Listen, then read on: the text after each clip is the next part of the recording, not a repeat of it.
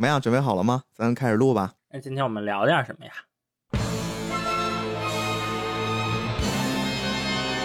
既然你诚心诚意的发问了，我们就大发慈悲的告诉你，为了防止世界被破坏，为了保护世界的和平，贯彻爱与真实的邪恶，可爱又迷人的反派角色，逼藏，命中郎，我们是穿越在银河的火箭队。白洞，白色的明天在等着我们。就是这样。这种台词儿果然不管是十岁、二十岁还是三十岁，每次读起来都是中二感满满呀，太有意思了。哎呀，中二。Pokemon get だぜ！大家好，欢迎收听这期的菠萝油子啊！这个开头不知道有没有把你们的思绪拽回十年前、二十年前。当然我知道也有一些是现在一直还在追着这个系列的。对，没错，今天我跟命中呢就带来大家期盼已久的经典 IP 了。听说这目前也是世界第一啊，宇宙第一 IP 宝可梦系列。这个系列应该也是命中非常非常喜欢的了，因为我听说你也是一个老宝迷了，是吧？哎，是的，是的，大家记不记得在罗小黑战记那期我们聊的时候，我说我家里的玩偶排名第二多的 是罗小黑的，然后排名第一的是什么的呢？其实哦，就是宝在这儿可梦的。等着呢。这个也算是填坑了，啊，填坑了。哎呦，还真的是哎！说到精灵宝可梦，其实我说这个词儿现在还一直很拗口，因为我是真的从国内就是当时盗版横行，我看着最早的，也就是咱们现在定义的这个无印的版本但是我们当时没有这么多很标准化的东西，我们就是叫宠物小精灵或者是什么神奇宝贝，嗯，然后最多就玩个游戏，还知道它可能叫什么口袋妖怪。哎，对，啊，不知道什么时候就可能你也不太关注这个 IP 了，你会发现，哎，怎么就全国都统一化了，就变成什么宝可梦了？然后再到后面，包括那个游戏的版本越出越多，它每次出的版本里面那些小宝宝我还都不认识了，我就只认识前一百五十一个，后面出的都是什么东西啊？啊，现在的这个宝可梦的数量是已经突破九百只，多少？九百只？对，而且今年年底马上要出的这个珠子里，它的数量还会进一步增加。而且其实现在的很多宝可梦，它会设计一些地区形态，比如说喵喵在原本的地区是什么样子的，然后在别的地区又发现了新的形态，还会有一些什么超级形态呀，或者超级巨形态，就它很多是一只宝可梦，它有一个编号，但是有各种各样不同的形态，所以如果你真的把这些形态都拆开算的话，那数量绝对是破千了。我印象里大概是一千四、一千五，大概会有这么个数量。这就是早期伊布的那个逻辑吧？哎，对对就是我一直伊布，就什么水精灵、火精灵，什么什么电的，就是那个状态了。是的，是的。而且其实很多的宝可梦它是有隐藏设计的，比如说皮卡丘，它的雄性和雌性其实是尾巴 形状是不一样的，对吧？哎，你一说到这个，我还真是想起事儿来，因为这些年其实接触宝可梦这个系列还真不很多。我记得上次我突然就这个系列或者说跟它相关的信息映入我眼帘的，就是前段时间肯德基大家都在抢那个可大鸭，可达鸭的那个事儿，然后我会发现，哎，原来这东西到现在大家还这么喜欢，还这么受追捧。然后再往前倒吧倒吧，还真的是几年之前。之所以想起这个宝可梦，是因为我当时接触到了一个大家都在说的曼德拉效应。哎，我还真的是因为认识了曼德拉效应，然后呢，我又重新回想起了皮卡丘。我一直习惯说的宠物小精灵这个系列，因为我们都知道这个曼德拉效应，其实它是由很多很多类似的事件组成的。后来大家会给了他一个命名，就是用曼德拉这个人啊，很多人都会最早潜移默化的印象中觉得南非的总统曼德拉应该在上个世纪八十年代就已经在某一个监狱里面死掉了。但是后来大家一查信息，现实中发现曼德拉人家其实当时也没有死，而且从监狱里面还释放了，最后还当上总统了。大家就会把这种好像全世界大家都有一种共识的一种假象，但是事实真相又不是如此，称之为曼德拉效应。而之所以我说像宠物小精灵、皮卡丘这个系列，让我有曼德拉效应的认识，就是因为很多很多人啊，我不知道现在有没有人依旧是这么坚持的，就是皮卡丘的尾巴上是不是有那一点点黑色？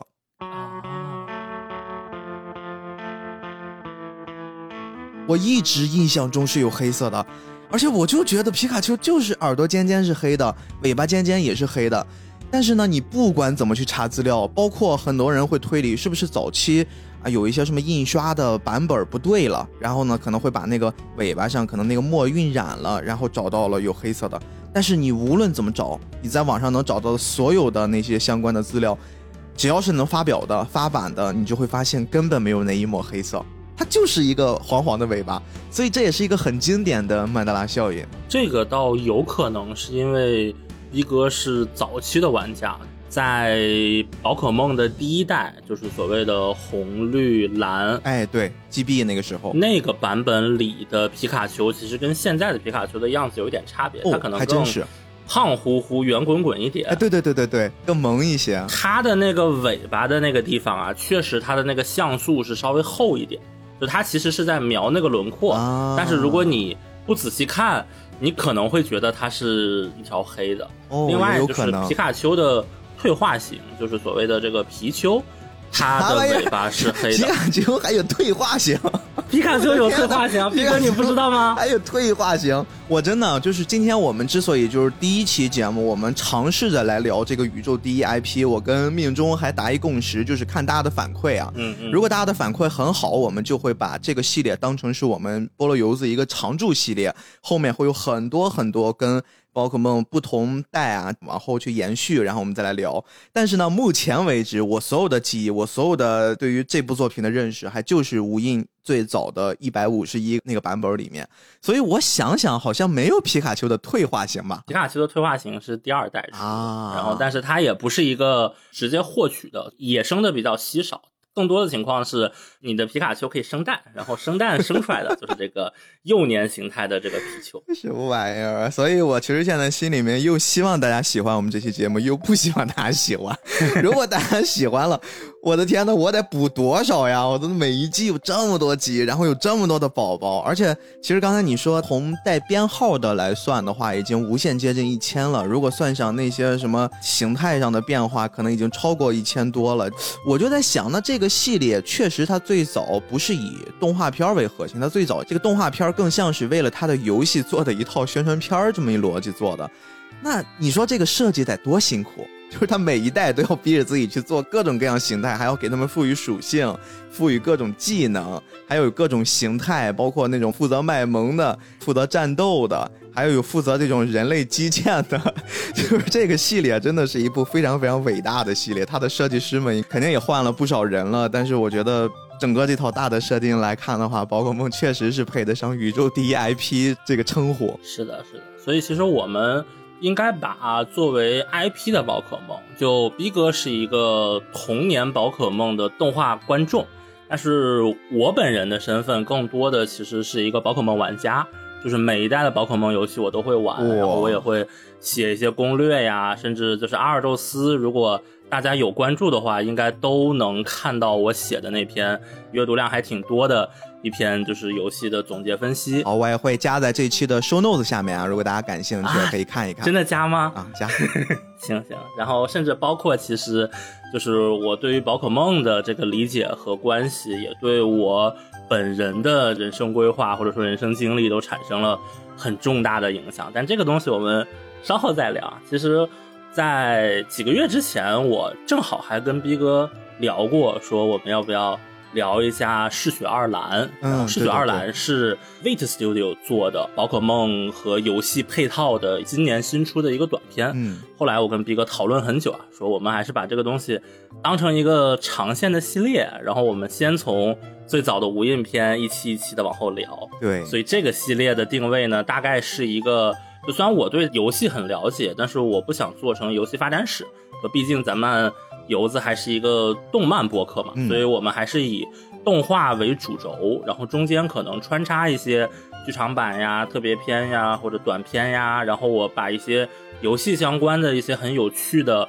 背后的故事啊，或者很有趣的小点呀给穿插进去。嗯我们来这么做一个大的企划。这个企划应该是一个鸿鹄巨制啊！我和 V 哥商量了一下，我们觉得录个十几期是没有什么问题。我们俩甚至还想说，要不要把这个系列，然后做一个付费专辑。后来想想，算了，我们也别割你们韭菜了，我们不配，朋友们，我们不配。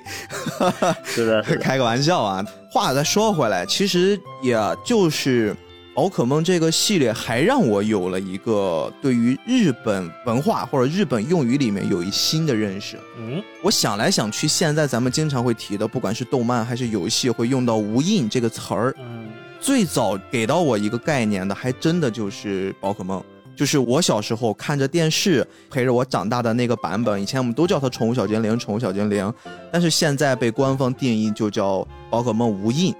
嗯，我就一直奇怪这个无印到底是啥意思呀？因为小时候我是听无印良品长大的，我说应该没啥关系吧？小时候，对，小时候真的是小时候。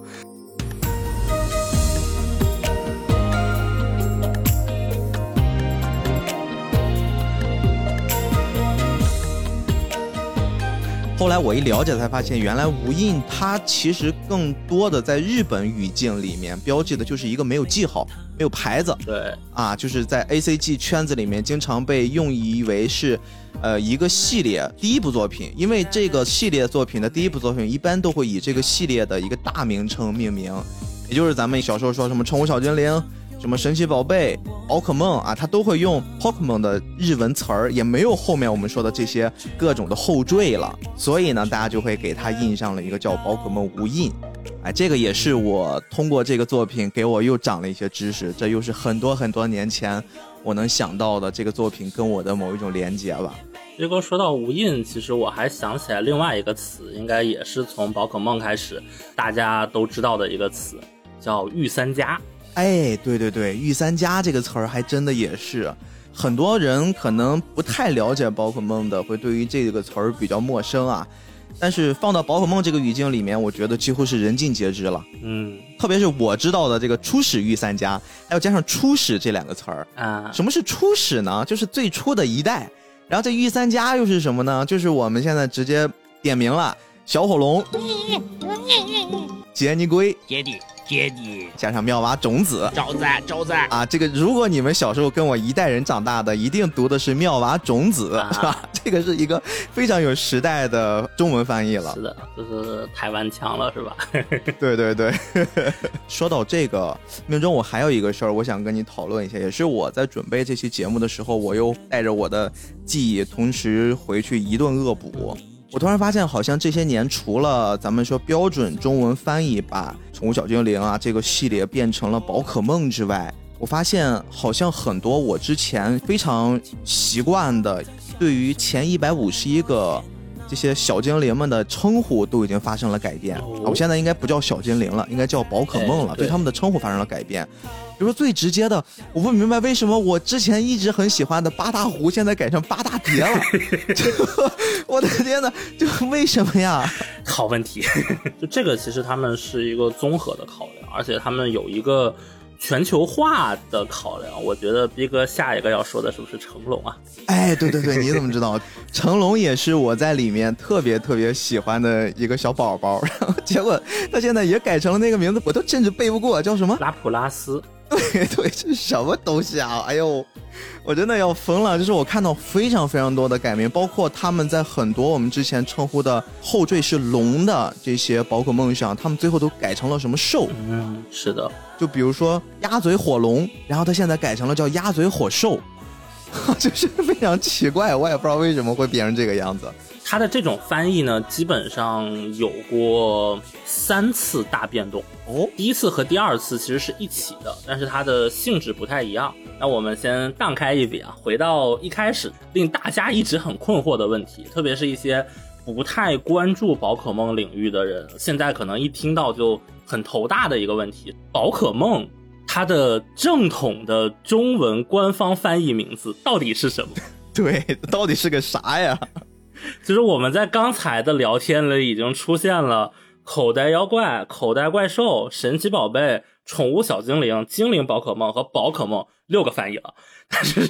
究竟哪个是现在的正统的官方翻译呢？这个我可以给大家就是做一个小梳理吧。哎呦就第一点，现在的通行的翻译就是宝可梦三个字。哦，就是连精灵宝可梦其实都不是最终确定下来的那个版本了。对，就是现在已经不叫精灵宝可梦了，全部都叫宝可梦。哦无论是游戏动画，所有的东西现在都叫宝可梦。哦，我给大家梳理一下这些名字是怎么来的。最开始作为游戏的宝可梦，因为它的 Pokemon 的意思就是 Pocket Monster，口袋怪兽，所以这个时候，哦很多游戏的翻译商会把游戏翻译成口袋妖怪和口袋怪兽。哦后来好像有一种圈地自萌的感觉吧，就是好像大家提到宠物小精灵，提到神奇宝贝。就是动画漫画，嗯提到口袋妖怪就是游戏，会哎有这样一个是还真是两个圈层。对对对对对，因为这个游戏其实是没有正经引进过的。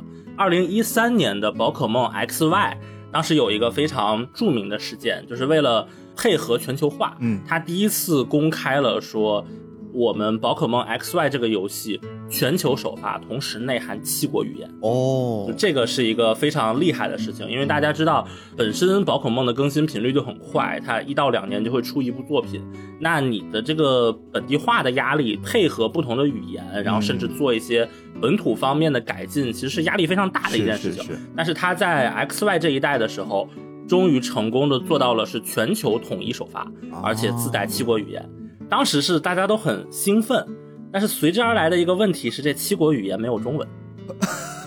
哦，这有点尴尬了。所以当时如果是游戏区的玩家，大家应该都听过一个梗啊，七国语言无中文。后来到了宝可梦日月的这一代开始，才真正的加入了简体和繁体中文。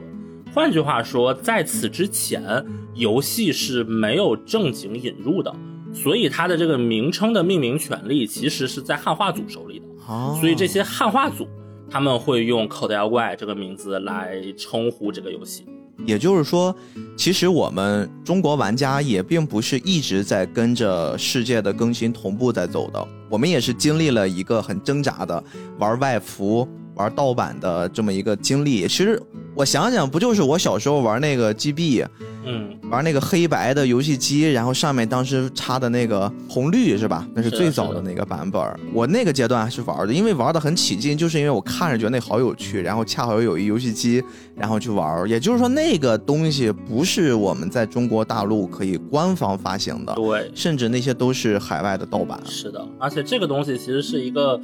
很令人唏嘘的一件事情，就是我一七年三月三号 Switch 推出，然后我首发买的时候，当时我们在打什么旷野之息呀，然后在打马车呀、ARMS 啊，那些游戏都是没有中文的。啊就那个时候，哪怕是《旷野之息》和《异度神剑二》更新中文，也是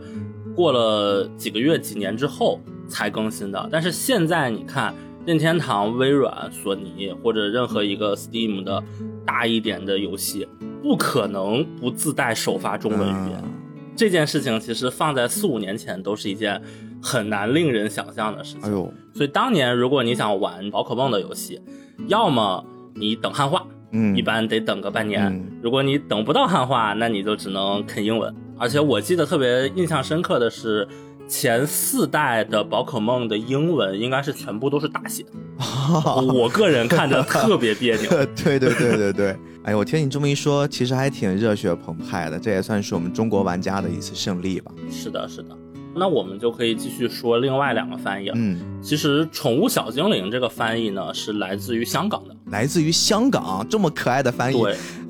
我现在有点无法想象，因为我印象中香港的翻译都是特别离谱的，就比如说那种铁达尼号什么男儿当入樽，全是这种翻译。但是你想想，把口袋妖怪 （Pocket Monster） 翻译成宠物小精灵，其实是香港他们一以贯之的哎风也是。也是，这么一说还真的是有。小时候可能不会在意这些东西，就觉得宠物小精灵好像还挺可爱的，很适合我们当时看这部动画作品那个年龄层次孩子们的认知或者喜好。然后又是宠物，然后又是小精灵，你看多可爱呀、这东西凑到一起。而在台湾地区，它的翻译是神奇宝贝。哦，神奇宝贝是台版的翻译啊。对，所以当时呢，因为我国的各种电视台，它有的是从香港那边邦铃国际引进的。就现在大家听到邦铃，如果大家在哔哩哔哩看番的话，应该能看到那个版权方还会写邦铃。而如果你是从台湾的这个群英社来引进的话，它的翻译就会是这个神奇宝贝。啊，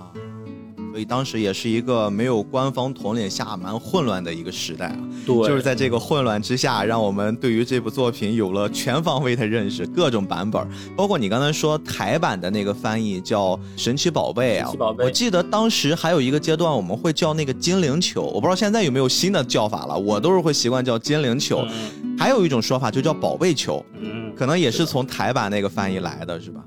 现在的官方的说法是，如果这个球里没有宝可梦啊，是空的，它叫精灵球；如果装了宝可梦，叫宝可梦球。哎呦我的天哪，这这个东西都要做这么复杂的规定，这这个逼哥，你听我往后聊，你就能知道这个事情是多么复杂的嗯一个情况了。好。当然，它如果你是直接从英文的话，那它英文就叫 Pokeball，就比较简单啊。啊，其实大部分人呢会在二零一六年的时候，当时是宝可梦公司，它为了庆祝精灵宝可梦二十周年，它推出的精灵宝可梦日月时嗯会加入简体和繁体中文的同步的支持。嗯，然后这个时候，他顺便宣布了一件事情，会把 Pokemon 这个 IP 商标统一翻译成精灵宝可梦。就这个其实是大部分人得知精灵宝可梦这个名字的一个来源，而且因为精灵宝可梦日月，它当时主打的是一个 Z 石头，所以它的那个游戏的 logo 里，它把那个可中间的那个口换成了就是那个 Z 石头，那个 Z 石头是一个菱形啊，然后所以呢，当时就这个菱形它和背景稍微有一点模糊，就是人可能你乍一看看不太出来，所以你远远的看就会发现这个精灵宝可梦看着像精灵宝丁梦一样，当时还会有这样一个梗。设计师出来认错，是的，设计问题。这个时候呢，就会发现他给的理由是精灵宝可梦的这个译名啊，宝可梦是发音与 Pokemon 相近，对对对，同时呢，它又保留了宠物小精灵，就是香港翻译中的“精灵”两个字加到了前面，而把台湾翻译的这个神奇宝贝的“宝”字留到了这个宝可梦的“宝 就是谁都不得罪啊，我多取你们一个字儿凑一个词儿，而且这个词儿我还有各种各样的说法，这真太狠了。”。是的，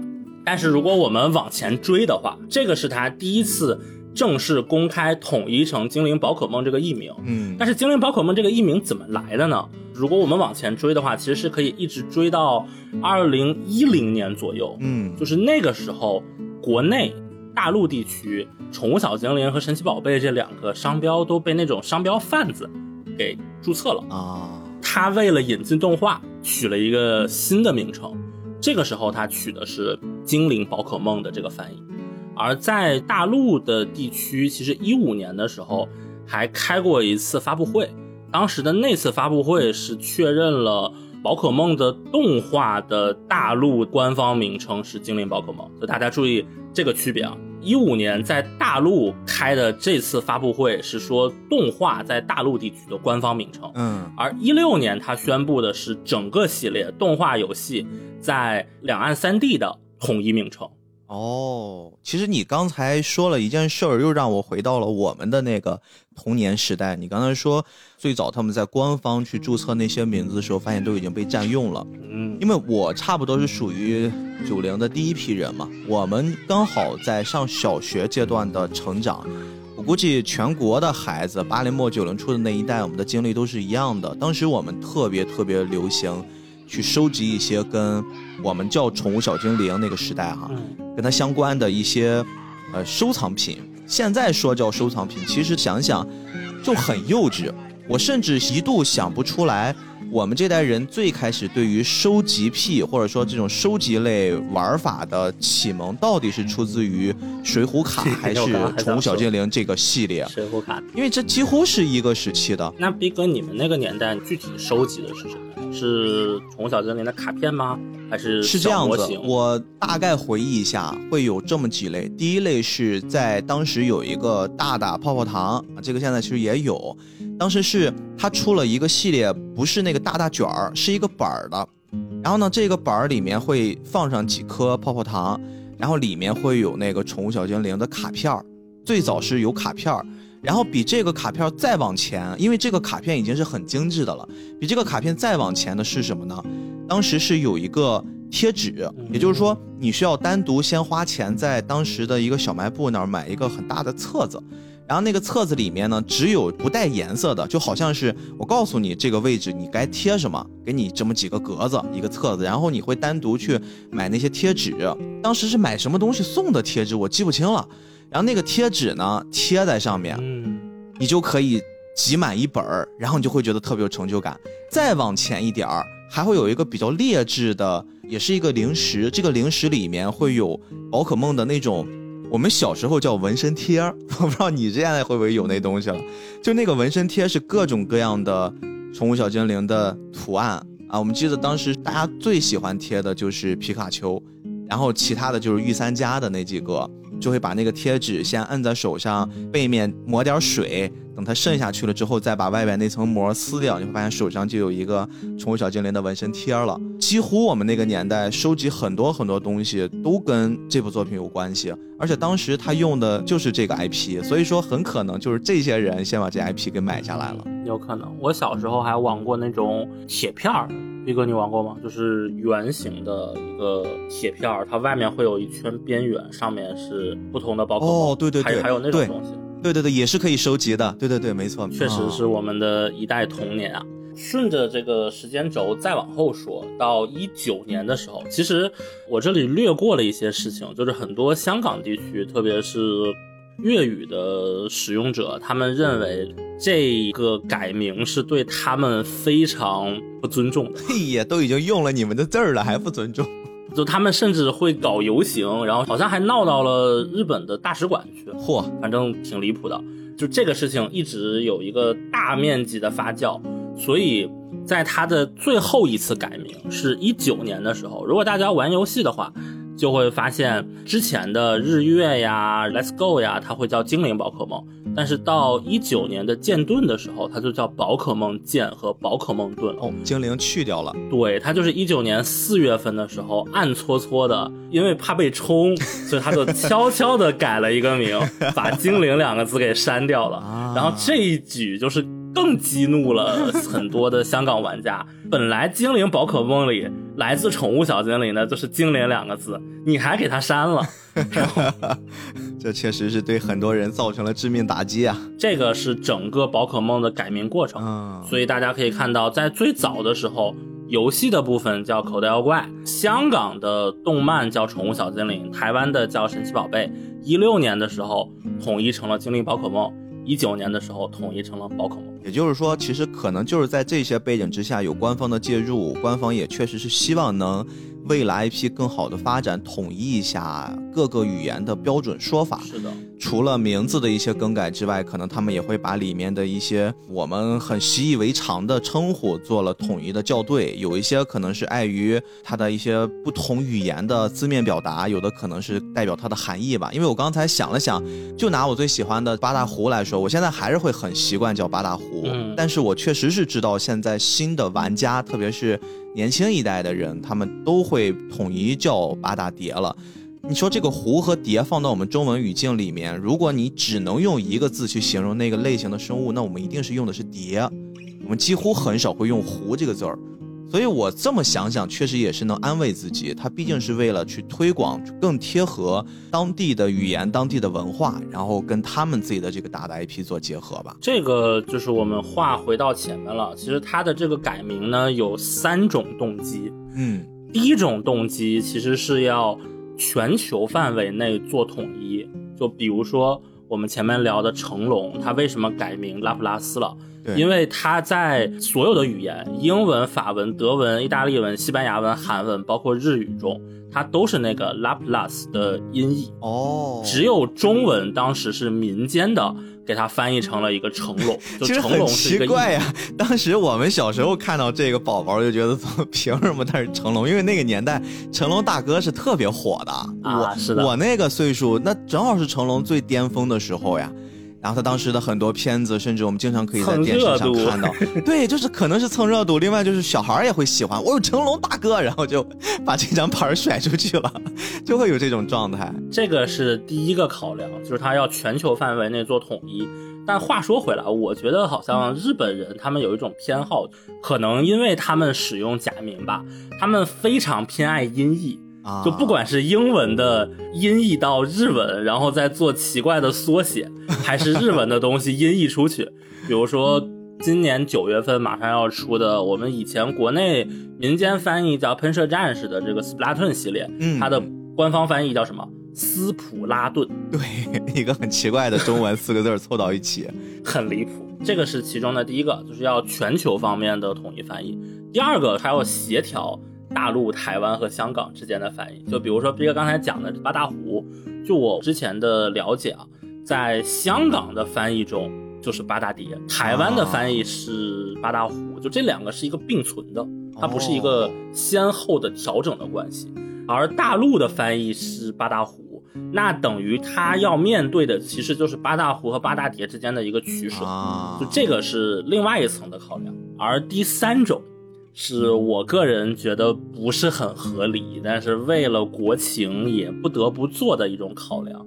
比如说，大家都知道国内的游戏界的版号寒冬事件啊，就是很多版号是没有办法正常发放和审批的。嗯在这个过程中，就出现了一些，比如说《海贼王》要改成《航海王 》，这最离谱了，海贼这两个字。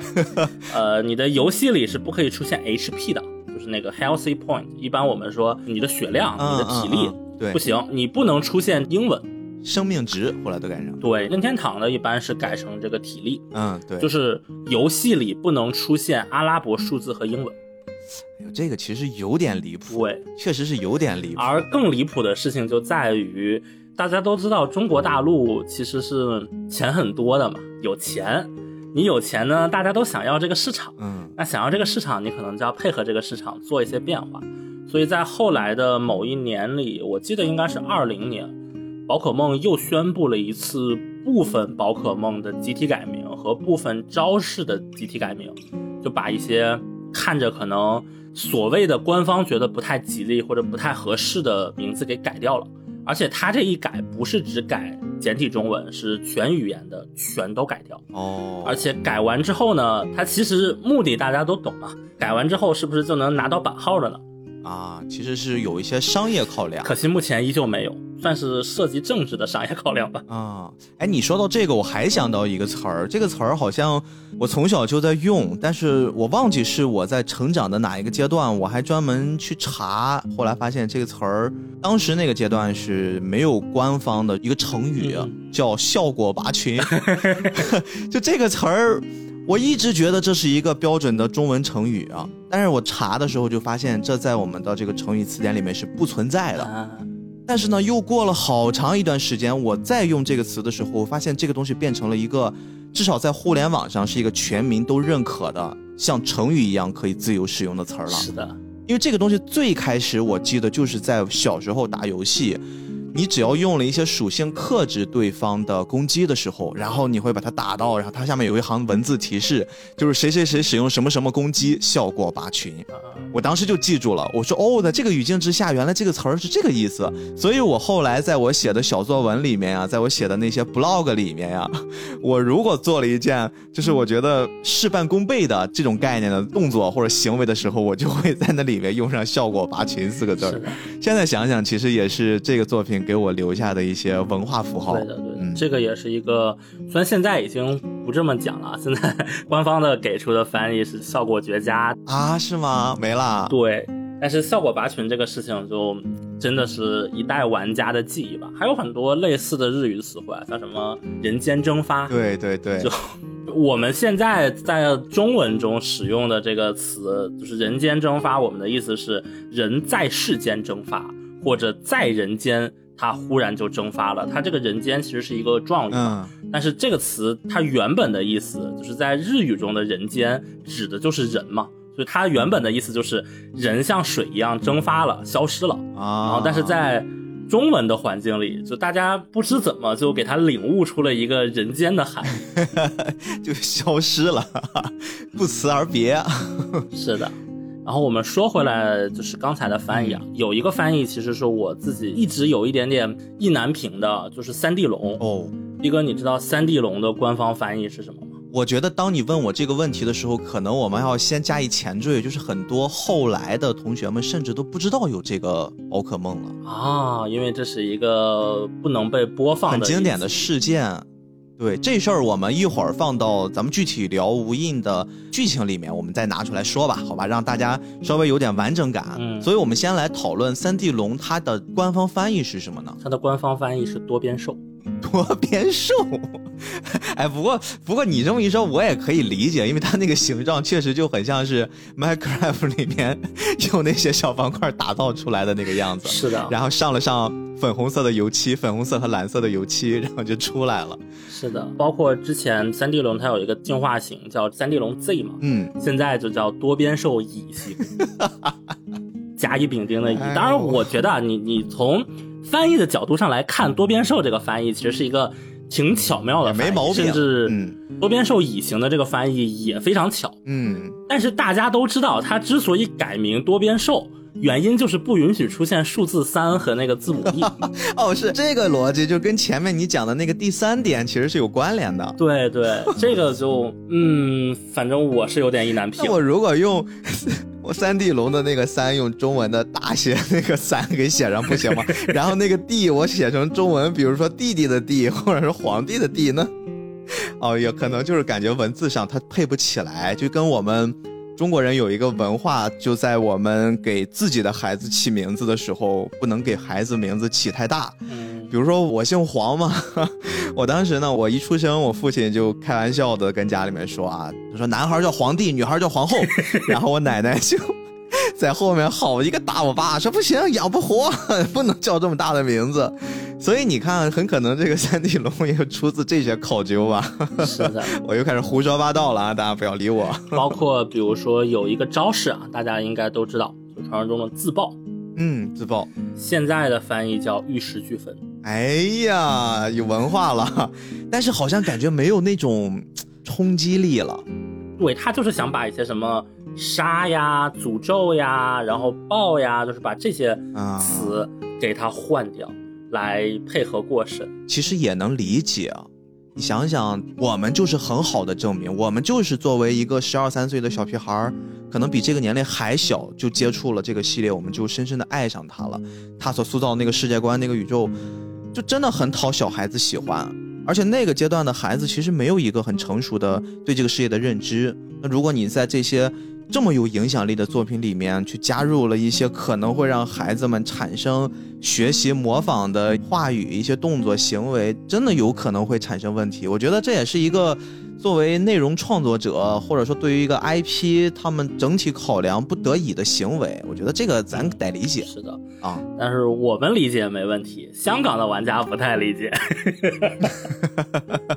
部分人可能因为太喜欢这个系列了，对嗯就这个是关于宝可梦的一些翻译的一些说法。但是说回来，就是如果大家以后再一提，哎，你这个是到底是什么宠物小精灵啊、神奇宝贝啊、精灵宝可梦啊，以后就都不用管了，以后就都叫宝可梦三个字。嗯就从结论上讲，还是一个非常简单易懂的一个结论。嗯，未来如果你身边再有人叫宠物小精灵、口袋妖怪，你也可以快速的分辨出这就是哪一代入坑的人了，啊，他是以什么？样方式入坑的人了，哎，就比较明显的可以做判断了。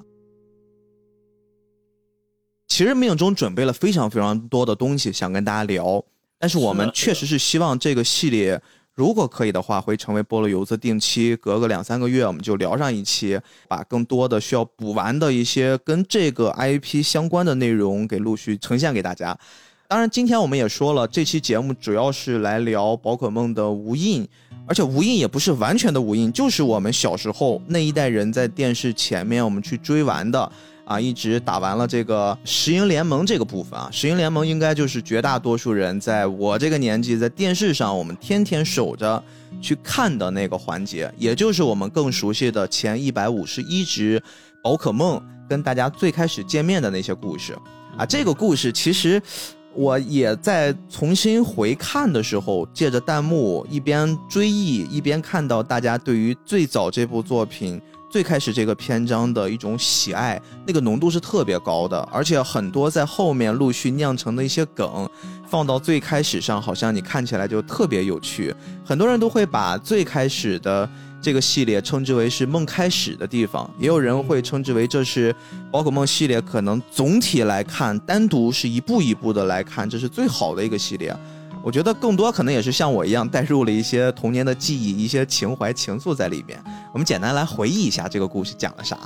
啊？首先，这个绝对的男主嗯，应该也是在宝可梦这个系列里面出场频率最高的一个小男孩儿啊。他最开始在石英联盟在无印的这个系列里面登场是只有十岁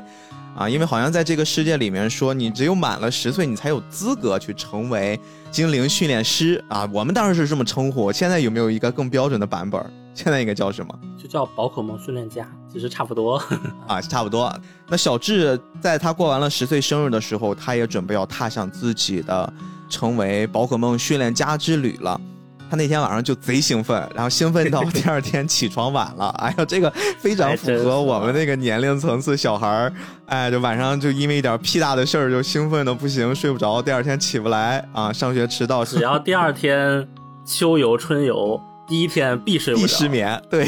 真的，全国小朋友好像都一样，小智也是这个样子。第二天去晚了之后呢，他们本身要到那个当地真心镇大木博士那儿去领他们最开始的那个宝宝的。小智一开始纠结的就是初始御三家的三只小火龙、杰尼龟和妙蛙种子，我到底选谁？结果呢，他因为起来晚了，谁都没选着，完全错过了最开始准备的那几个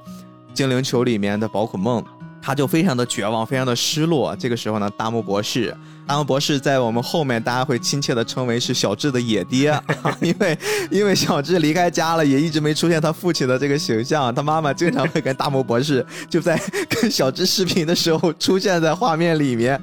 就这个小时候觉得很正常，长大了之后真的是细思极恐呀，哪里不太对劲？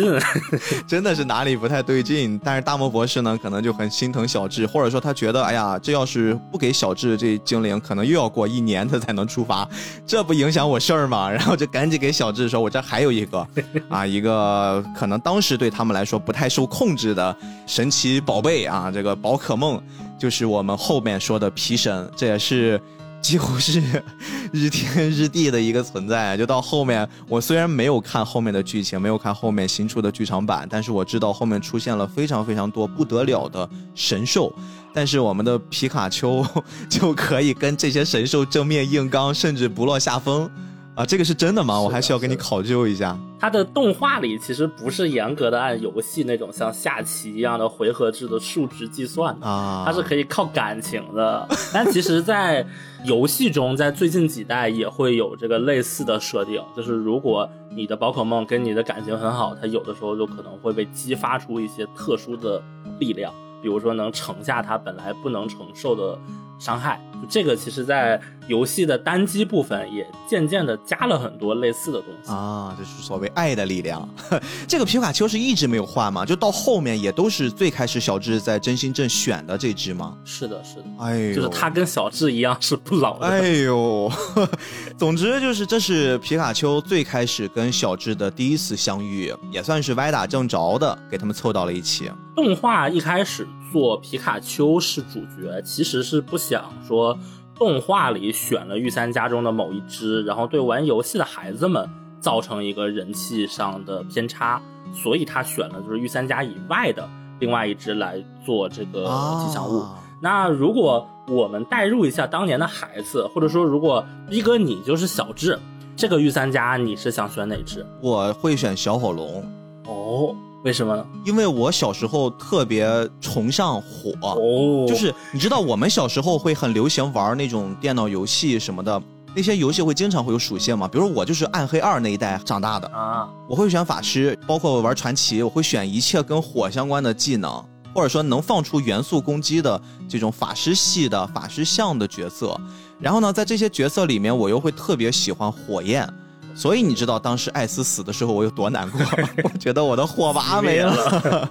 而且其实你刚才说的这个还真的是给我一下子点明了我当时那个疑惑，这个疑惑甚至一直持续到就在刚才那一刻，我一直没有太弄明白到底为什么要把这个角色给小智这么一个绝对主角放的是皮卡丘，而不是御三家的任何一只，甚至当时皮卡丘他们每一个宝可梦其实都是有编号的，嗯，那个御三家其实就是前面的几个嘛，就一二三是呃妙蛙种子的三代进化，然后四五六是小火龙的三代进化，七八九是杰尼龟的三代进化。我就不明白为什么皮卡丘是在二十五号，二十五号又作为一个跟男主有这么绝对的羁绊、这么强烈关联的，陪着他一直在路上的男主吧，他也是一男主之一了。你刚才一说，我才弄明白，确实是我当时在玩最开始的那个红绿的时候，我还真的就是在纠结。就这三个，我到底选什么？我会很喜欢小火龙，我当然会想，是不是我选了小火龙，其他的两个我就选不了了？那小智为什么可以都有呀？小智为什么他全都可以拿到呀？当然，我最开始选宝宝，我就这么想的。但是其实作为我那个阶段，我最想要的还是我要先抓到一只野生的皮卡丘，因为这才能代表我跟动画有关联。其实如果让我选御三家的话，我印象里在八代之前，我都是比较偏向于草系的，啊所以第一代的话，我应该会选妙蛙种。妙蛙种子，对，妙蛙种子，我隐约回忆了一下，当时好像是因为男生基本都喜欢小火龙，哎，还真是，还真是，然后我就觉得 不能跟大家一样。不行，你知道吗？不能跟大家一样。然后那个水箭龟它的那个炮呢，又给我一种是重型武器的感觉，哦就好像是我的一个战车，而不是我的一个伙伴。对对对，就虽然我家当时会养过乌龟，其实我第四代的时候我是特别喜欢草苗龟的，然后甚至我有一段时间我刚刚注册 QQ 的时候，我的那个 QQ 昵称叫巨树龟，就是这个是草苗龟的三代进化。嗯当然现在的官方翻译叫土台龟。确实是这么个逻辑，就是我有可能当时比较喜欢四肢都趴在地上的生物，明白了然后就选了妙蛙种子。啊我其实小时候也是喜欢妙蛙种子的，但是呢，因为他们都牵扯到要进化，啊，因为玩游戏的时候你会考虑他们最后进化出来，一定都是到了最终那个形态那个状态，就是妙蛙花、喷火龙和水箭龟。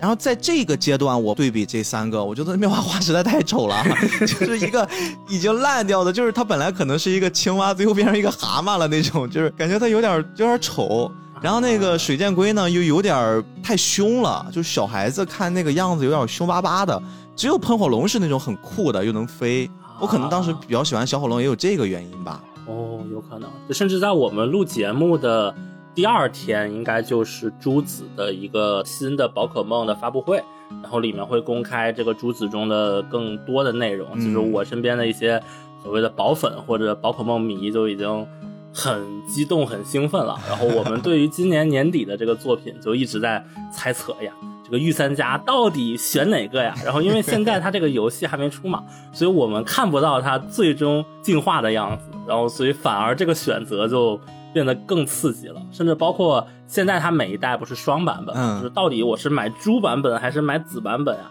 大家经常可以讨论这个事情，而且在游戏发售之前，似乎永远没有结论和答案像这种它同时出两个版本，有什么特殊的用意吗？啊！这个还真是宝可梦的一个非常有意思的地方。逼哥知道宝可梦四要素是什么吗？我还真不知道。这个是宝可梦游戏的四要素，嗯，是收集、培养、对战、交换。哦，我明白了。就这个是宝可梦它开创的一个新类型。就其实啊，我们正常讲说宝可梦这种对战回合制，应该给它归类到 JRPG 里。对。对对，但是很多人讨论今年哪个 JRPG 最值得一玩儿，第一步就是把宝可梦开除出去，它不配，就是 它是单独立项。对，就是因为它体量太大了，它的这个受众和我们平常所说的这个 JRPG 受众就已经出现了一些偏差了。所以虽然它在类型上其实是属于这个里面的，但是会把它开除出去。这个其实也是当时非常非常难得的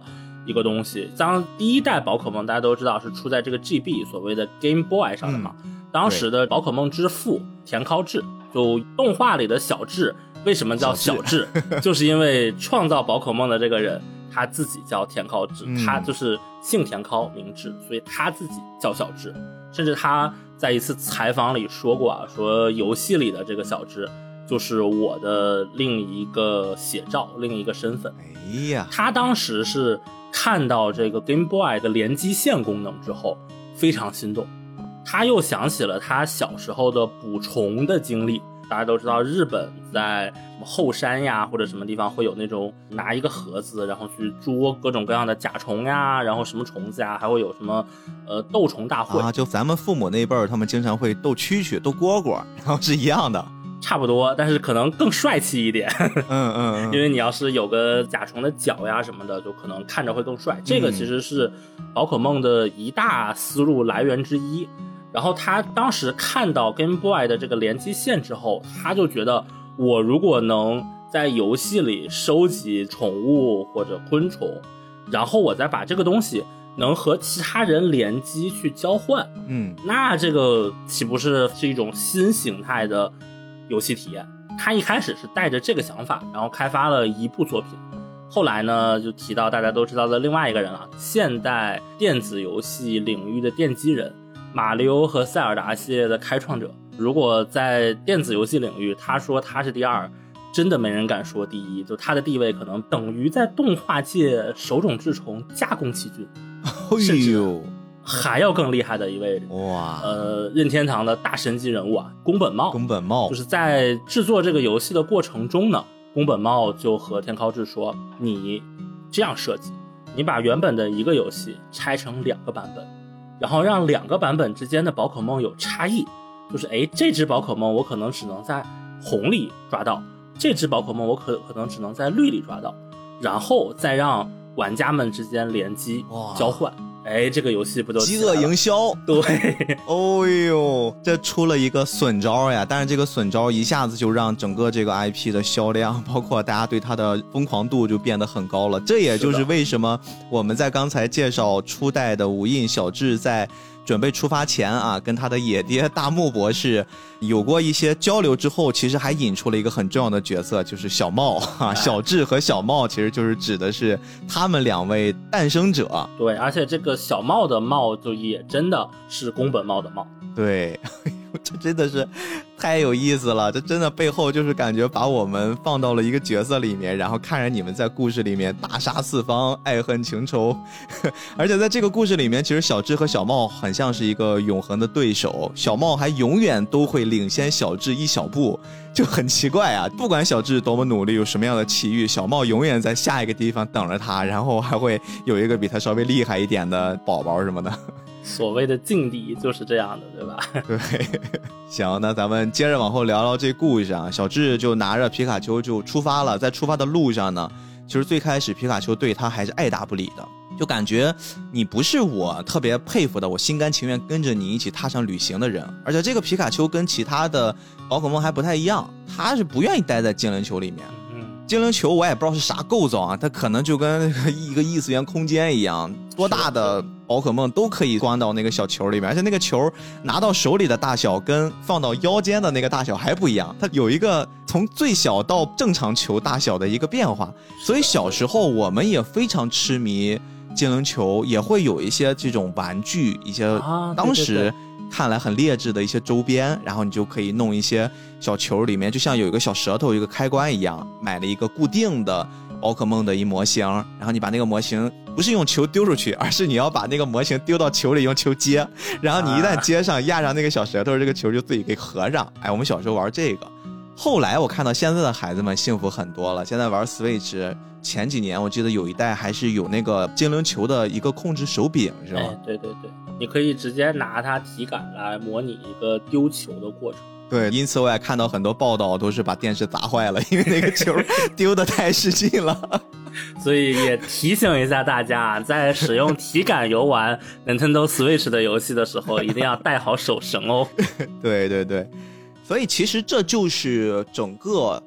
小智的一个旅行的开始，也打开了这个系列未来一系列冒险的故事。我们之所以说无印的故事很精彩，更多的是它每一个小的故事桥段，它就好像是一个一个小的篇章一样，像是那种单元剧。每一集可能或者是连续几集都讲一个故事，然后这些故事穿插在一起，给我们带来了很多的欢乐。最开始陪伴小智一起旅行的，其实是有两个，也是大家都脍炙人口的角色了啊，一个是小霞，一个怪力少女，非常的青春活力，有那么一点点娜美的味道。小霞是一个很喜欢水系宝可梦的，只喜欢垂泪 宝可梦的培养师啊。一个是小刚，整天眯眯着眼，他的愿望是能成为宝可梦的培育师啊，他有这么一个梦想。他们两个人还分别都代表着一个道馆。小智其实，在最开始的这个阶段，他的目的就是要去挑战。当时这片区域的八大道馆，第一个就是先遇上了小刚。小刚呢，作为一个岩石系的道馆的一个守护者，其实他又有一个比较悲惨的经历啊。这块儿也特别好玩，也是我长大了之后再看，我发现其中隐约有一点点不对。这个小刚在故事里的设定，就是他表面是一个很冷酷、很强的一个道馆的管理者、馆主。然后呢，他把小智一开始先给打败了，因为小智主力是皮卡丘嘛。虽然他当时那个阶段也已经收服了一些，比如说什么波波呀、绿毛虫啊，已经有了这么一些宝宝了。但是呢，他主力是皮卡丘，皮卡丘的电又被岩石给克得死死的。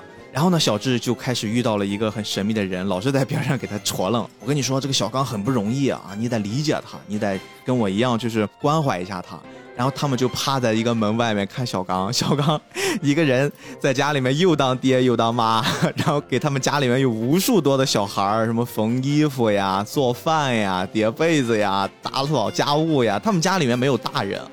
他的父亲说，很多很多年前就跟小智一样，就踏上了要去追寻成为宝可梦培育家的这么一个旅途，就一直没回来。他的妈妈也因为父亲的不辞而别就离开了。当时觉得这一切很顺理成章啊，小刚是一个真好的人。我长大了之后，我在看这一段，我发现非常的不对。就是小刚在去保护他的弟弟妹妹的时候，他有一个极小的弟弟和一个极小的妹妹，差不多就是在地上爬两三岁的样子。他爸这么多年一直没回家，那么这俩小孩是哪来的？我就特别不理解，我特别不理解这个小孩到底是怎么出来的。他妈也不在了，他爸也已经走了很久了。那我就算他妈这两年走的吧。哇，实在他妈这两年受不了了，感觉他的大儿子已经有出息了，能教育别人了，也能当会馆的馆主了。他走了，那么这个对吧？生小孩总得需要双方吧？他爸一直没出现，我就觉得特别奇怪。然后再结合大木博士跟小智他妈，我就觉得真的这个作品是有恶意的啊！这个，所以我们是一个成年人才能听的动漫播客，朋友们在这儿，在这儿等着你们呢。啊，这也是小小的玩笑啊，反正就是小智跟小刚不打不相识了。其实后面他才去打的第二个道馆，就是小霞的三个姐姐在的那个道馆。小霞呢，因为她的三个姐姐没有合适的宝可梦出战了，小霞就代替她的姐姐出战。但是其实在此之前，小智跟小霞已经认识了，已经经历了很多冒险了，也算是一起结伴的好朋友了。他们也打了打，你就会发现，在这个阶段为止，我就不得不要提一提小智，其实是有很多很多的外号的。他的每一个外号，每一个 A K A，其实都跟他的一些经历，特别是早期的经历有极大的关联。比如说啊。最开始他跟皮卡丘相识的时候，包括后面他们的关系变好了，皮卡丘也时不时的就会当一下二五仔，就是他会莫名其妙的攻击一下小智，然后他已经数不清在动画里面朝着小智放了多少次十万伏特了。但是很奇怪的是，小智永远死不掉。小智不管是被多么强烈的电击攻击，他只是可能糊了，身上就是灰头土脸的，但是他永远都是下一秒就活蹦乱跳的了。所以他有了第一个 A K A，就叫橡胶果实人柱力。这个就是我今天通过跟大家聊最开始的故事，很开心的去回忆一下小智的各种 A K A。然后刚才我们又说了，小智他在第一个跟小刚对打的时候，最终是通过鼓励皮卡丘，然后皮卡丘也很聪明，用了一些技能，然后呢战胜了岩石系的大岩蛇，最后拿到了那个徽章。小智在无数次后面的战斗里面，他都是通过这种逆属性获得了胜利。所以说他还有一个 A K 叫逆属性大师。是的啊，经常我会看到在后面的一些对战里面，只要小智派出去的这个宝可梦是被对面的属性克制的话，我就会发现弹幕上一排飘过，稳了稳了稳了稳了稳了。就这个也是很有意思。但是我们玩过游戏都知道啊，其实你还是尽量要属性相克才比较好打嘛。是才会出现那个效果拔群四个字儿。啊，这个是第二个 A K A，然后第三个 A K A 呢会非常的好笑。刚才我们也说了，小智其实他跟打小刚的尼比道馆，跟打小霞他姐姐所在的华兰道馆的时候，他最终还真的都不是非常顺利的。通过战胜了你，然后拿到的徽章，包括再往后还有很多很多的道馆，它都是通过一些歪打正着，比如说火箭队进来捣个乱呀，帮他们助攻一下呀，然后最后导致他们用他们的行动感动了人家的道馆，然后那个馆主呢就把这个徽章给到了小智，所以小智的第三个 AK 会叫初代白嫖怪啊，就是。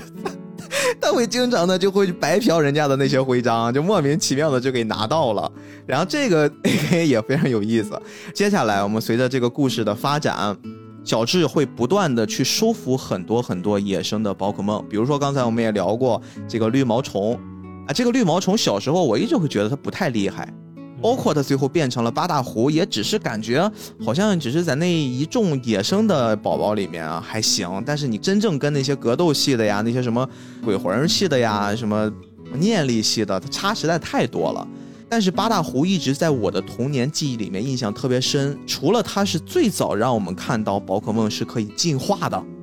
也就是从绿毛虫开始的，很快抓了绿毛虫，然后遇到了一个野外出来的小孩儿，非要跟他斗一斗法，结果打着打着就进化了，然后进化变成一个铁甲蛹的时候，然后两个人还在那比变硬变硬，就一直在那变硬，也不会别的攻击技能，然后后面又被大针锋攻击，他为了保护小智，然后再次。破茧重叠成了八大湖，哎，八大蝶，我这都说一下，预防大家杠我。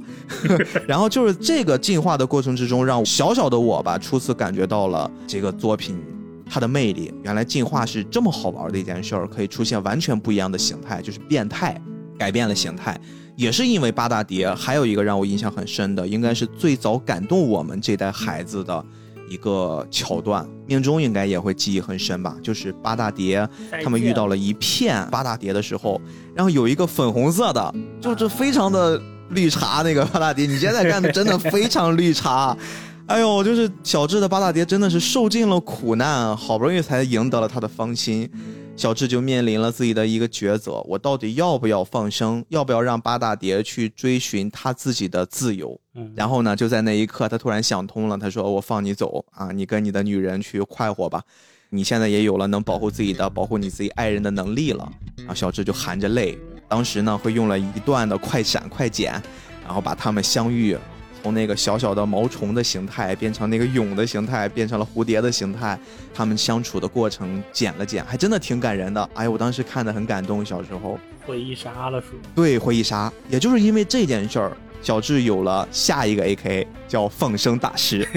啊，他真的这个孩子真的是太喜欢放生了。他每次捉那些宝可梦都费尽了九牛二虎之力，但是他真的就是因为一点点小破事儿，他就说行吧。我就放生了，我就跟你解除合作关系啊！再见了，八大湖，这是一个。后面火爆猴还有一个，火爆猴其实对小智来说是一个前期非常非常有用的战力啊。他当时非常需要一个除了皮卡丘这种魔法攻击之外的物理攻击宝可梦。他当时好像还是参加那个 P One 的一个格斗大赛。哎呦，这个火爆猴在里面表现的非常亮眼啊，把一众什么腕力啊、豪力啊，好一顿揍啊，什么怪力也打不过他。然后结果这个火爆猴最后拿到了冠军之后，被当时那个场景里面的大叔拦下来说：“我觉得你这火爆猴非常有潜力，让他跟着我吧，我要把他训练成格斗大师。”小智想了想，行，然后就 就就给他了。哎呦，我真的，我就特别不理解，我说为什么呀？为什么呀？还有一次。我也特别不理解，就是他们打到那个会馆，就是那个会馆的馆主是一个叫纳兹的姑娘，他们整个那个会馆黄金道馆都是用超能力。我小时候其实还挺害怕那个故事的，就是有点邪乎。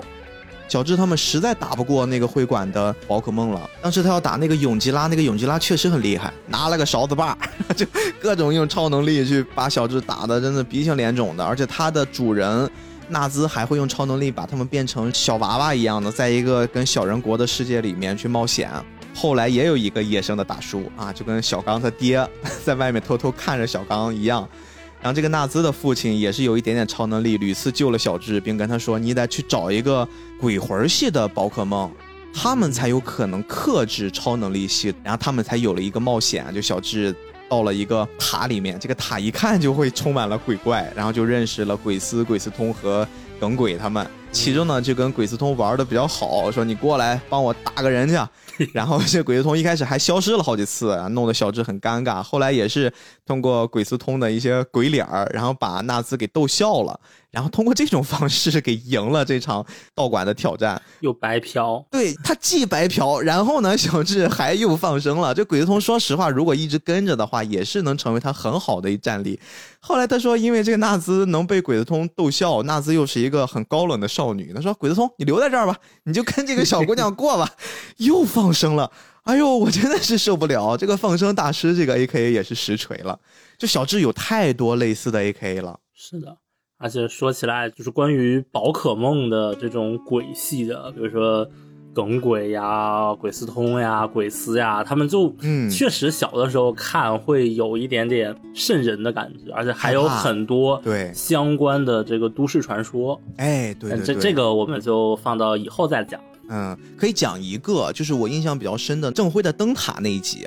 就是里面应该是有一个巨大化的快龙，这个在后面我知道有一个词儿叫极巨化，嗯就是比正常的宝宝更大一些。它其实当时还是致敬了一个科幻小说呢，叫《浓雾号角》，也是讲那么一个人在一个灯塔里面很孤独，然后时不时的每一年都会有一个怪物跟他来见面，他们发生的一些故事。郑辉的灯塔其实就很像是一个都市传说，而且那一集我看也是有一点既荒诞又有一点点恐怖色彩、恐怖氛围，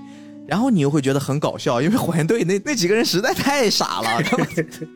我也不知道他们就是真的为什么他们要做这么多很傻的事儿，然后一看就是明显又打不过，又很稀有。你们整天追皮卡丘的理由不就是觉得皮卡丘是一个很稀有的？我们要拿这种稀有的宝宝去给老大，然后让老大表扬我们吗？你都看到了一个这么夸张的快龙在那儿了，你不先想着去把它给收服？你拿了几个火箭筒子去轰人家？哎呦，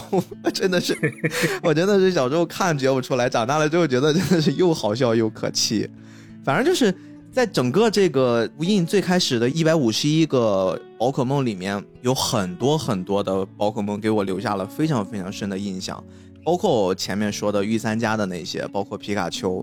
我还记得我小时候还有一个是特别特别喜欢的，哎，我现在都不知道我说的这个是不是有点搞笑，就是那个臭臭泥，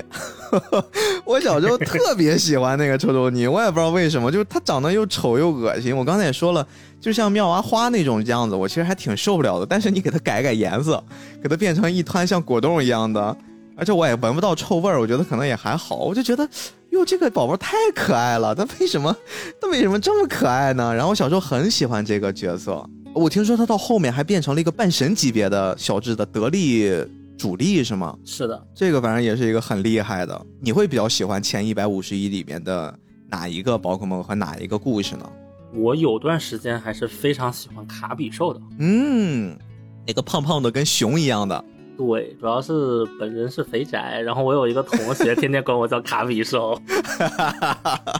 你这是带入自己了，感觉又可爱又萌，而且好像对卡比兽也很厉害，它的战斗力其实很强。是的，怎么讲呢？别人说我是卡比兽，其实只有我那一个同学、嗯一直说我是卡比兽，但是倒也没有就是被冒犯的感觉，嗯而且我们两个是高中同学，然后我们到现在一直还有联系，还经常发一些就是游戏相关的信息。虽然他已经没有那么爱宝可梦了吧，嗯，被说像卡比兽这件事情，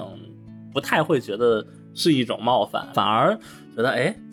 好像还真的越看越可爱呢。嗯，卡比兽的那一集的故事也很有趣啊。小智他们来到了一个村儿，然后这个村儿里面就极度缺水，很像是《龙珠》里面也有这么一个类似的桥段，我没记错的话。当时龙珠应该是被一群恶龙给霸占了水源，然后这个故事里面其实是堵住了那个。那个水源好像是这这么一个故事，后来通过小智他们一起找到了一个大叔，发现这个卡比兽是那个大叔的，那个大叔用笛子唤醒了卡比兽。哎，我记得不是特别清楚了，但是应该是这么一个桥段。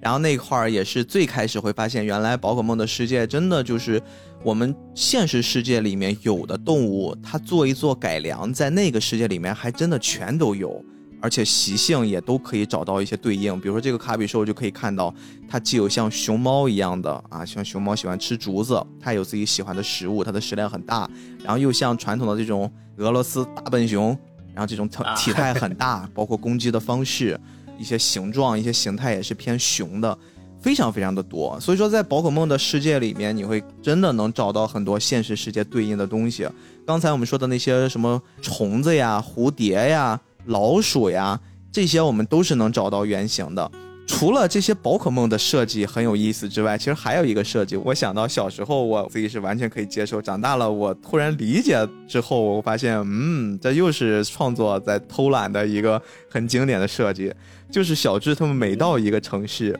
都会发现有长得一模一样的这个宝可梦护理师，跟长得一模一样的警察小姐姐，就一个叫乔伊，一个叫君莎。他们的说法就是我们是一个大家族啊，我们都长得一样，然后我们就分布在不同的城市。你长大了之后，你看这不就是你懒得画新角色了吗？你就拿了一样的角色过来，Ctrl V Ctrl C 了，然后配音也都一样。哎呦，这真的是一个。很有意思的，很有意思的设定。我想起在以前的那种老式的 RPG 游戏里，有的时候会有一个类似的剧情，是比如说有某个 NPC 在等你，嗯，然后就是你去任何一个城市的某一个角落，其实都能看到它，就好像是你去哪个城市，它也会出现在哪个城市。嗯，但是从游戏开发的角度，其实是整个地图上的所有城市都同时存在着一个这样的 NPC。也是很聪明的做法，但是你跟他对话，他就会说：“哎呀，我这正好到这个城市，怎么又遇到你了？细思极恐啊！你想想，哎，毕竟对他们来说。”设计一个形象还是更复杂一些，但是改几个文字是更简单一点的，所以是的，这个也是可以理解。但是其实你久而久之，这东西可以变成一个梗。你比如说《海贼王》，尾田就特别喜欢在他的漫画里面画那个熊猫人，他其实你说画的也挺复杂的，但是他为什么喜欢加呢？他就是觉得这是一个梗啊，在不同的地方小小的在一个角落里面画上这么一个熊猫人的形象。其实刚才我们说了很多很多宝可梦，我们在最开始的一些初印象，一些有意思的桥段，还有一些故事，它跟小智他们去挑战八大道馆没有多大的关系，是在路上遇见的一些特殊的事件，一些特殊的经历。就是这些东西，其实它不只是在我们小时候看来像是一场场冒险，或者是一个一个对于小智来说的历练。长大之后再看的话，你会发现在最开始，之所以大家都说。初代的这个版本的故事讲得很好，大家很喜欢看。它其实充满了非常非常多的人文关怀，它会有很多借助这个作品，从我们很小的时候就给我们一种呼吁，提倡我们应该去更注重环境保护。比如说有这么几集啊，呃，臭臭泥刚才我说了，我会很喜欢的那集，你还记得吗？臭臭泥当时是怎么引起的这个故事？是因为那个城市本身就是乌云密布的，氛围感就很不好。然后呢，几个臭臭泥因为环境实在太差了，他们就聚集在下水道的那个排水管那个地方排水处。他们的一聚集就导致污水更加的没法处理了。所以小智他们的那场战斗其实的意义不是在为了收服这个臭臭泥的宝可梦，而是他们为了帮他们疏通这个下水道的污水排理站，他要把这个污水管道给你疏通，然后才保证你整个这个城市的运作。这个才是。他提倡的这个东西，这个东西还比较小。我做的再大一点啊，比如说地鼠啊，地鼠三地鼠，这个其实后面也有大家会调侃一个梗啊，地鼠整天就只露了一个头，你们都不知道地鼠在下面是什么样吗？有的画出了地鼠埋在地下的那个状态，就是一个胸柜，就一个非常大的肌肉，对，特别那个三地鼠，我的天哪，就那个更没法看了。这个也是大家会流传出的一个梗，我们更多人都记得小时候看过地鼠的这个梗。但是很多人会忘记了地鼠当时讲了一个什么故事。我回看的时候，我会发现它也是一个非常强的环保话题，因为他当时说的是，那个阶段应该是有一个开发商要把那块土地给开发起来，要做一个一个类似游乐场还是一个一个什么样的，就是人类可以生存的、可以占用的这么一个公共空间。然后呢？他们经常在去做一些开发的时候，就会被这些地鼠搞破坏，把他们的一些什么推土机啊、挖掘机啊，全都给顶翻了。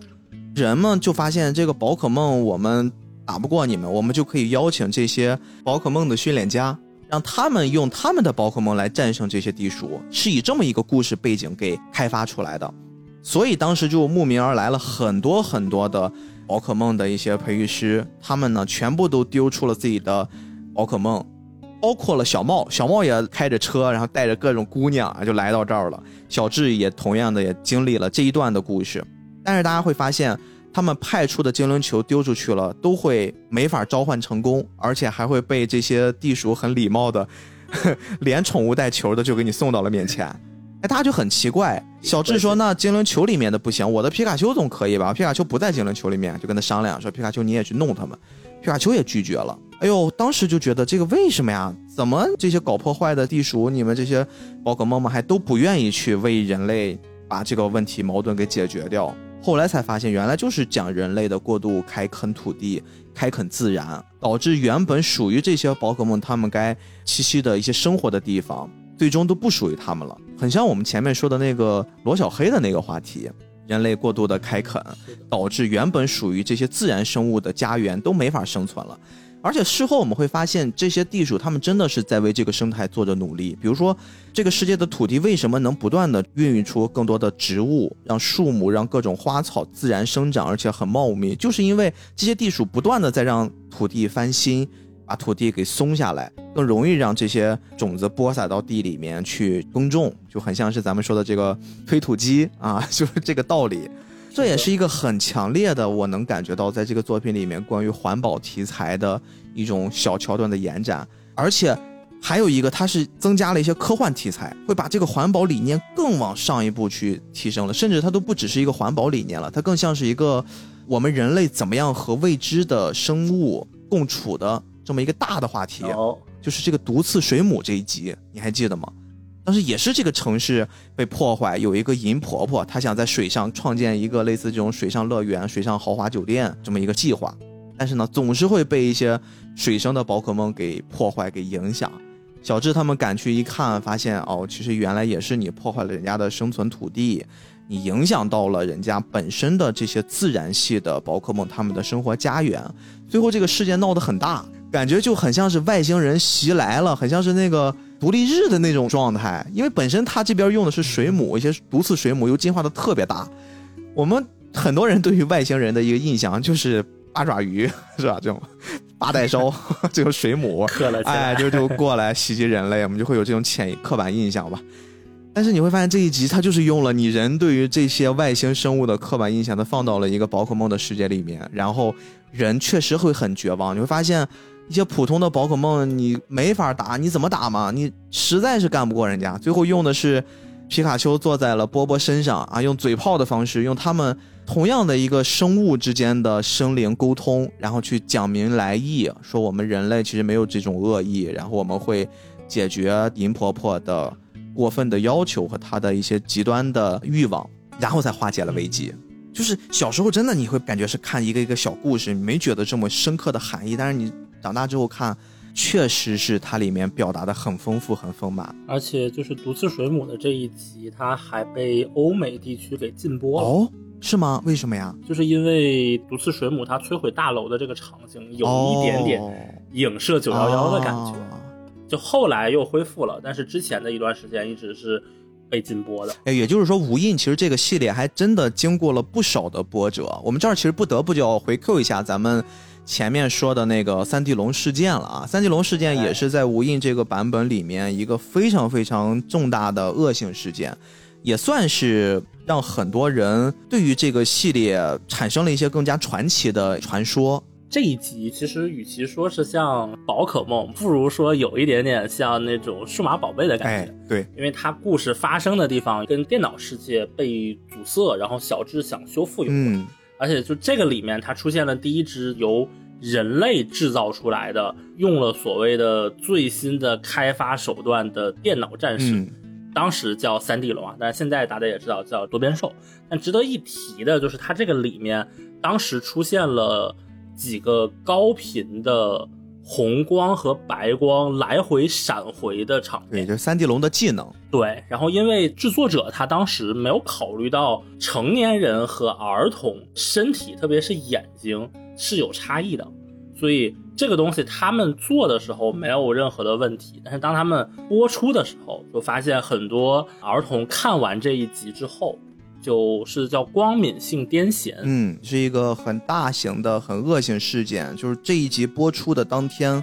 很多守在电视机前面的小朋友们，他们全部都产生了强烈的不适，然后很多都送到了医院了。当时是有六百八十五人入院治疗，然后一共是有三人是重度昏迷，就大部分其实年龄主要是集中在十一到十五岁之间。就这个还不是一个大家想象的，说是六岁以下小孩的问题，他甚至还有二十一岁以上的成年人也有点受不了当时的这个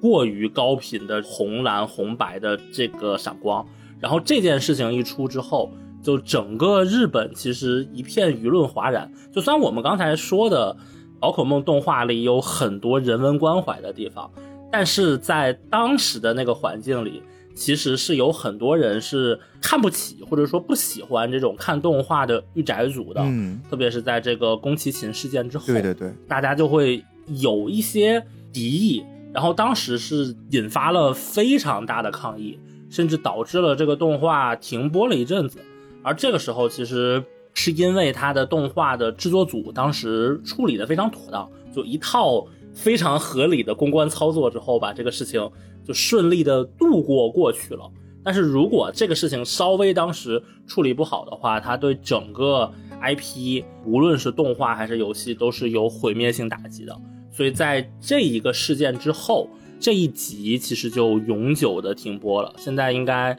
没有办法找到当时的高清版本。对对对，而且大家都知道，宝可梦动画一千多集，它不是每一集都有编号嘛？像我刚才说的《毒刺水母》那一集，虽然它在欧美地区被禁播了一段时间，但是它仍然是有属于它的编号的。但是《电脑战士多边兽》这一集是没有官方的一个编号的。嗯，这一集我曾经在两年之前某短视频平台上解说过《宠物小精灵》啊解说过宝可梦，然后我还专门把这一集翻出来了，因为我下那个版本是日版的完整版，嗯嗯，而且是很早期的，它里面还真的有这一集。我当时作为一个已经成年、已经快接近中年的人了，我在看那一集也产生了不太舒服的感觉，因为它确实晃的，就是那个光屏来回闪、来回闪，你真的会很不舒服。所以这也算是一个比较知名的在二次元世界的恶性事件。当然，这个事件最终只有唯一的一个受害者啊，就是小刺怪。小刺怪说：“我招谁惹谁了？” 他在这集里面也是出现了，本身在故事里面他就挺委屈的，然后自己自己在里面也受到了欺负，结果压根儿这一集消失了，对他来说打击还挺大的吧。这个是属于在整个早期宝可梦里面的一个很特殊的事件，特殊的一集。除了我们刚才说的，它有这种人文关怀，有这种环保主义的话题，有这种恶性事件之外，其实我还看到了在这个系列里面有很多很多关于讲究两代人关系的，就是亲子关系话题的故事。刚才我们说过，小刚的父亲跟小刚，他确实也是一个比较畸形的家庭吧。我觉得现实生活中确实接触不多，但是放到这个动画里面，你看似好像又很合理啊，感觉是给他做了和解。当然，父亲最后也是意识到了自己年轻时候可能这么做不太妥当，他就主动承担起了接下来要照顾家庭、照顾小刚的弟弟妹妹的这个举动啊。其实你再结合我刚才说的那个情境，有这么一些两三岁的小孩儿，是不是他的都不好说，他也能接受这件事儿。我觉得这也是一个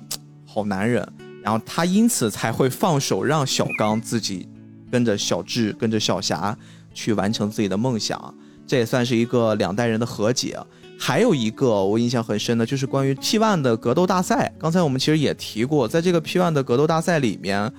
他也有一个少女，就这个少女呢，也是她的父亲会很痴迷于宝可梦的格斗呀，包括一些什么擂台、一些挑战。他父亲自己其实也是在疯狂的锻炼自己的肉体啊，弄得非常壮一个大叔。他最终做了一件什么事儿呢？在宝可梦之间互相擂台上打的正酣的时候，也加上火箭队的一些捣乱，导致呢有一个攻击几乎是马上就要踢到他的女儿了，啊让他的女儿呢可能会受到很严重的伤害。然后他的父亲就使用了一生只能出现一次的闪现，挡在了女儿的面前，挡住了攻击。可能对他来说受伤不是很重，但是也会有一些伤害吧。然后也是因为这件事儿呢，他跟自己的女儿和解了，然后互相倾诉自己内心里面想说的一些话，然后也因此后面有了小智放生了火爆猴，然后寄托给他们的这个故事。就是在这个系列里面有非常非常多关于两代人之间的矛盾点，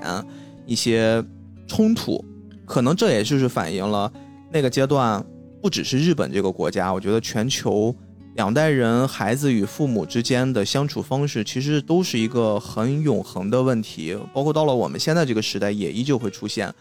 很巧妙的是借助宝可梦这个系列，借助在这个世界里面那些可爱的、充满魅力的、充满魔幻的这些宝可梦、这些小精灵们，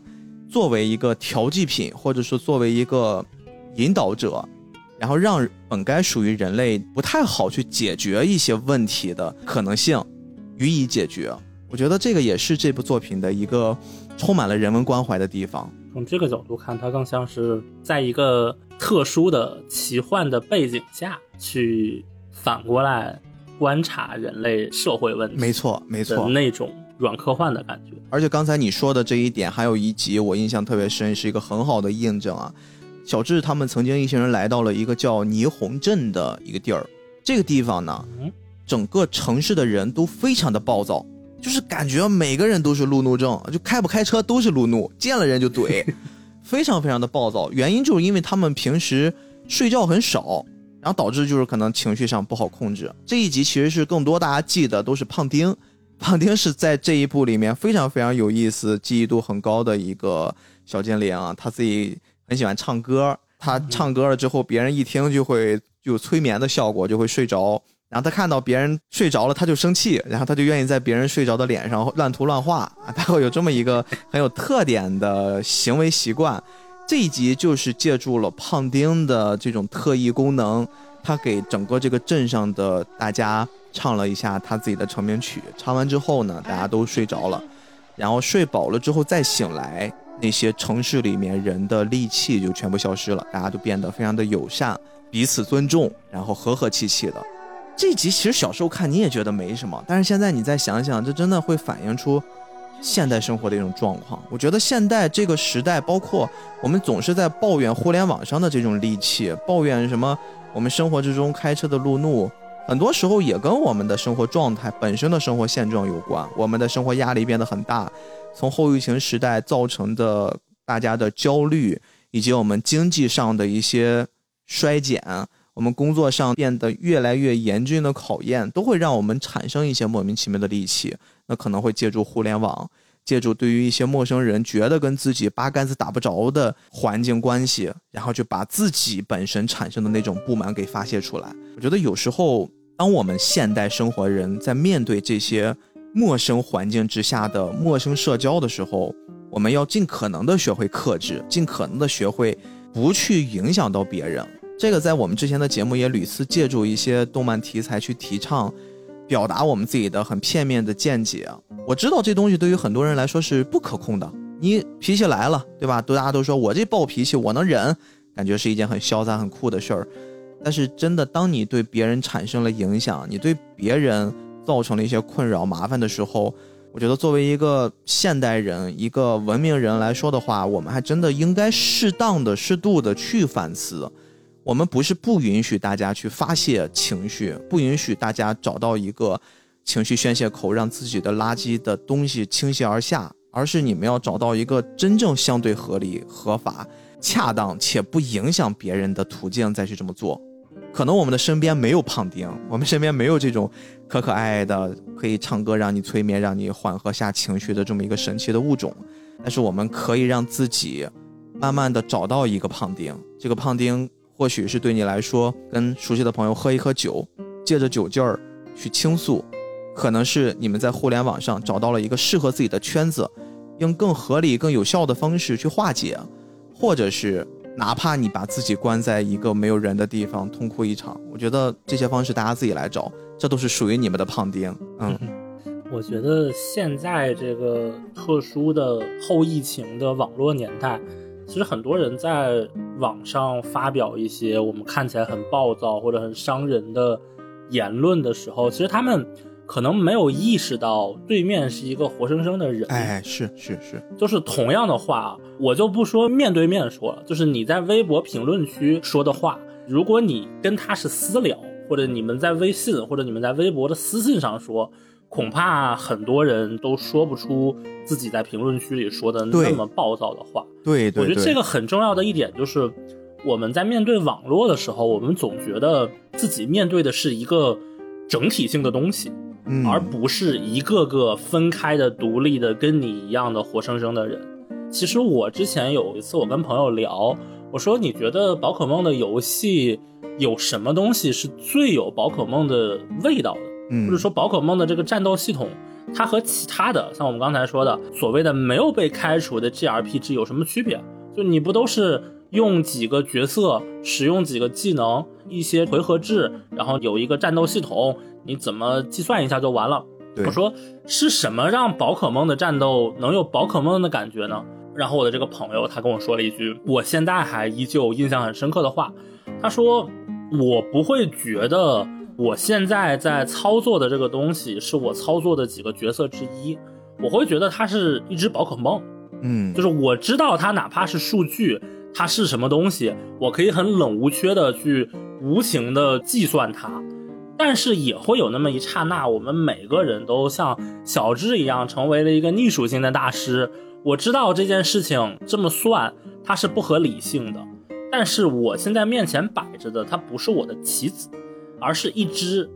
真的皮卡丘，嗯一只真的陪伴我一起旅行、一起成长的宝可梦。就我觉得这种东西和刚才我讲的，它是一种遥遥呼应的感觉。大家也知道，就是如果你玩宝可梦游戏的话，其实很多人会修改出一些所谓的很优质的宝可梦，然后把它挂到淘宝、闲鱼上去卖，就所谓的宝可梦商人。就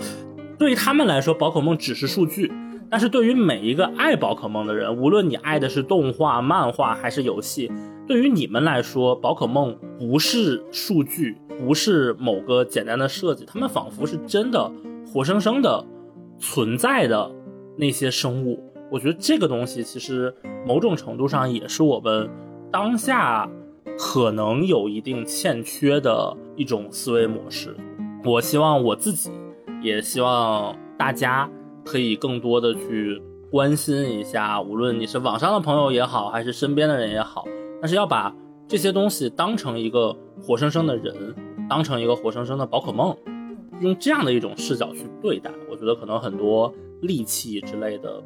不自觉的就会消失。嗯，刚才我们了解这个话题，其实是我们没有准备啊，我们只是话题赶到这儿了，我们突然会有这么一点点这个作品给我们的一些联想。但是到了节目的最后，我们在这一部作品里面，小智他没有实现自己的梦想。当然了，因为这个作品是需要延续的，这个作品需要让小智一直在成长，一直在遇到更多的人、更多的宝可梦、更多的挑战。这一部的结束是在小智集齐了八个徽章，参加了石英联盟，然后最后呢，他并没有像我们既定意义的想象那个样子，小智很顺利的过关斩将，通过他和他的宝可梦的配合，完成了最后的挑战，拿到了冠军。我甚至也知道小智在后面的几代里面一直都没有如愿的拿到冠军啊，当然好像是最后在某一部上已经拿过一次冠军了，这个后面我们再说吧。我还记得他当时输掉的那场比赛让我印象很深，他输掉那场比赛的对手其实跟他在之前也已经算是打过照面，大家已经相识了，而且他们之间的气场，他们之间的喜好也非常的相似。同样都是用的御三家，而且那个阶段小智其实还没有完全可以驾驭老喷啊，喷火龙已经进化到最顶级了。他一直不太承认小智的指挥能力，或者说他没有觉得小智自己的经验槽是可以跟得上自己的经验成长的。那当然了，当然他作为喷火龙的那时候，他真的是来了一大波的经验收割呀，一口火喷了好多这个椰蛋树，然后才完成了自己的这个进化。他当然会觉得。自己的这个饲养员好像配不上自己，也就导致了老喷最后的一个失利。但是你知道，对于小智来说，那是一个多大的可惜啊！他明明已经完全可以战胜对手了，他已经看到了晋级到下一场比赛，或者是说问鼎冠军的可能性了。对于小智来说，如果他的这些宝可梦们大家都全力以赴，都按照他的设想去努力去比赛。那么他一定可以得到一个远比现在更好的成绩，对他的这个未来的旅行可能会有更多的帮助。他获得了更多的资源，更多的关注，但是最后他没有，他最后失败就失败在老喷面对对面的那个带着呲了毛刘海的皮卡丘，他觉得对面的这个皮卡丘太弱小了，我不想战斗，我失去了战斗的欲望。无论小智怎么去指挥他，去命令他，甚至去跪舔他都没有用，也因为这件事儿导致小智输掉了。小智当时那个表情非常的令人心疼，他头埋得很低，全身在颤抖。然后他的对手走到他的面前，向他伸出了手。小智停顿两秒之后，伸出了手，抬起头来，是一脸的微笑，向他表示祝贺，并且认识到了自己的不足。老喷的不听从他的命令，这也正是代表作为一个宝可梦训练师的能力上存在着不足，这也是他失败的一部分，而不能去责怪老喷本身出现了什么样的问题，或者说运气不好，这就是实力的一部分。小智最后很豁达的接受了这一切。作为一个十岁的孩子，只用了短短的几秒钟的时间，他想通了这个道理，然后继续踏上了旅途，踏上了像橘子群岛的冒险。后面的这些故事，我们从商业的角度来说，当然啊，这是为了给宝可梦这个系列让它的火种继续延续，让更多的人能喜欢这个系列。但是我只看故事，我只在这个故事上能感受到的，我觉得一个十岁的孩子或许已经做的远比我们很多成年人都要好得多，拿得起放得下。越长大越觉得这事儿很难，但是呢，我们又觉得这也是目前这个阶段我们该去做的、该去接受的。就像刚才命中也在节目里面说过，很多时候我们或许把那些戾气所发泄的那个点，并不是把它当成一个活生生的人。但是如果当我们有了这个意识，如果我们发现逞一时的口舌之快，可能不会让你得到多么好的回馈和实打实的一些荣誉、一些金钱方面的东西。那你被别人骂了，我们去努力的化解这个情绪，这不就是小智在十岁，在二十多年前这个作品刚诞生的时候，他教会我们的东西吗？差不多，先聊这么多，肯定还有很多很多东西是没有聊痛快的，没有聊完的。就像节目开头说的，希望这个系列大家能喜欢，我们把它做成一个长期的，面中还有非常非常多的一些更有意思的。资料信息观点想跟大家表达。我们目前我和 B 哥讨论的结果是，我们下一期会顺着动画继续往后做，可能在游戏方面会给大家介绍一下我们刚才一直提到的小智他在三次元中的田尻智，他是怎么想到的宝可梦，他是怎么创立的宝可梦现在的开发公司。Game Freak，也就是游戏狂想家等等的一系列的故事，就是这个部分算是一个下期预告吧。好的，好的，感谢你的时间啊！如果你喜欢这期节目，请把它分享给重要的人。如果你身边恰好有喜欢宝可梦的朋友们，希望你能替我们告诉他，我们这儿呢也有一群同样跟你一样热爱这些神奇的小家伙的好朋友。我们下期再见，下期再见。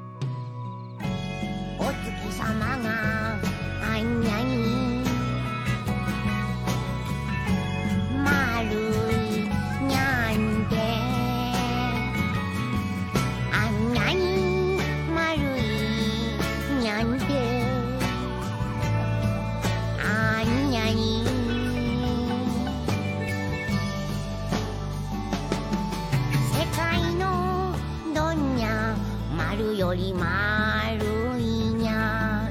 世界のニャースの歌を歌ってるかにゃ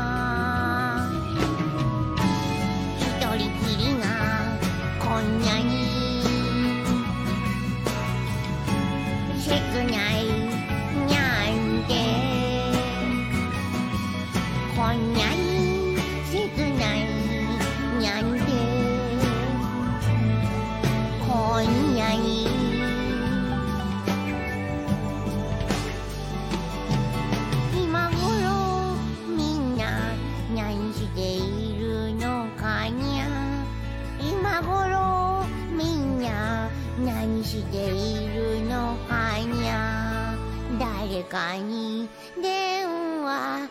したくなっちゃった。